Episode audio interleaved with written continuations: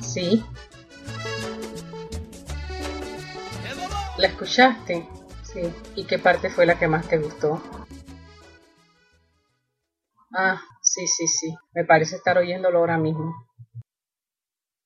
Cuando el señor Pascal Lisúa quiso emprender su periodo presidencial, se dio cuenta que en las arcas del gobierno no quedaba nada, de nada, de nada.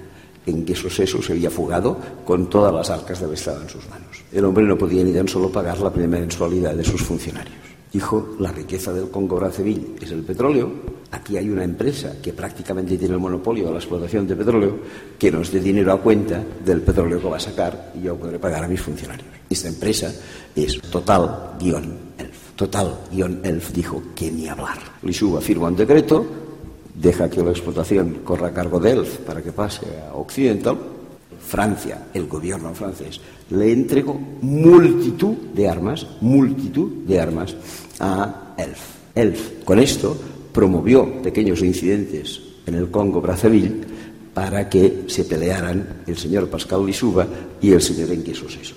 El señor Engueso Seso había sido armado por el gobierno francés, empezó una terrible guerra civil en Congo Brazzaville, que ganó obviamente el señor Engueso Seso y automáticamente traspasó de nuevo la explotación del petróleo a la empresa Elf Total. Que por cierto, esta empresa Elf Total lo que hacía bajo mano a cambio de la explotación del petróleo es pagarle unas comisiones fraudulentas a un tal Jacques Chirac, que en aquel momento era el presidente de la República. Esta es un poco uh, la situación de cómo funcionan las cosas en el Congo y de dónde provienen las miserias de estos países africanos. Para que más personas tengan acceso, puedes publicar en, tus redes para que puedan concluir como tú, como yo y como lo dice el profesor. Esto es intolerable.